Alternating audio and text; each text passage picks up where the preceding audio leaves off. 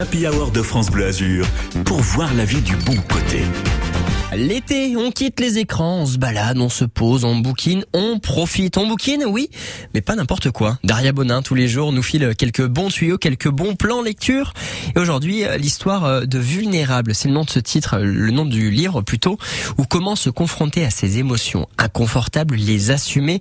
Vulnérable aux éditions Le Duc, c'est un livre de Camille Sfez et c'est au micro de Daria Bonin. Bonjour Camille. Bonjour Daria. Vulnérable et sensibilité. On a peut-être tendance à faire un peu la confusion entre les deux mots. La vulnérabilité, c'est la possibilité d'être blessé par l'autre ou d'être touché par notre environnement, par la vie. C'est deux notions qui sont assez proches, hein, la sensibilité et la vulnérabilité, mais je trouve que dans la notion de vulnérabilité, il y a vraiment cette idée que l'extérieur pourrait venir m'affecter, me blesser, me toucher. Et donc, euh, cette vulnérabilité, elle fait plus peur que la sensibilité, en fait. Hein.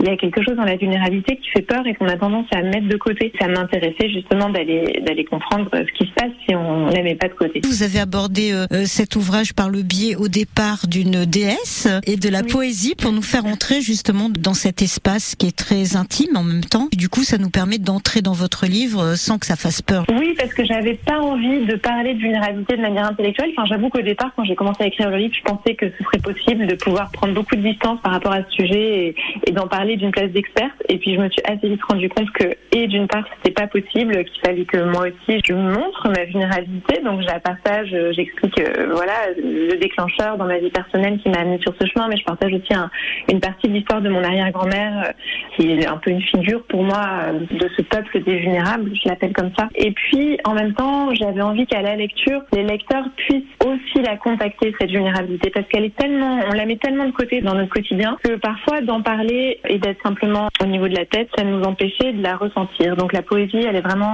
là pour nous inviter à la vivre de l'intérieur, cette vulnérabilité, et du coup d'inventer l'existence d'une déesse. Ça fait partie en tout cas du processus créatif. J'avais envie de nous rappeler qu'en fait on n'est pas seul dans ces moments-là. Cette déesse aussi que j'invente, elle est là pour entendre nos histoires de vulnérabilité. Si j'ose me montrer sans mes masques, je vais avoir une vie plus riche, hein. je vais euh, me sentir plus complète, plus humaine. Donc il y, y, a tout ce côté-là de la richesse de la relation.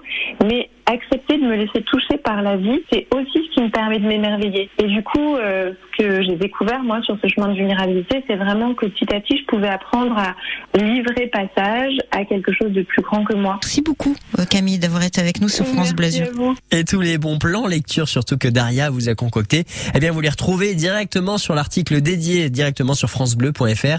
Vous sélectionnez la page Azur.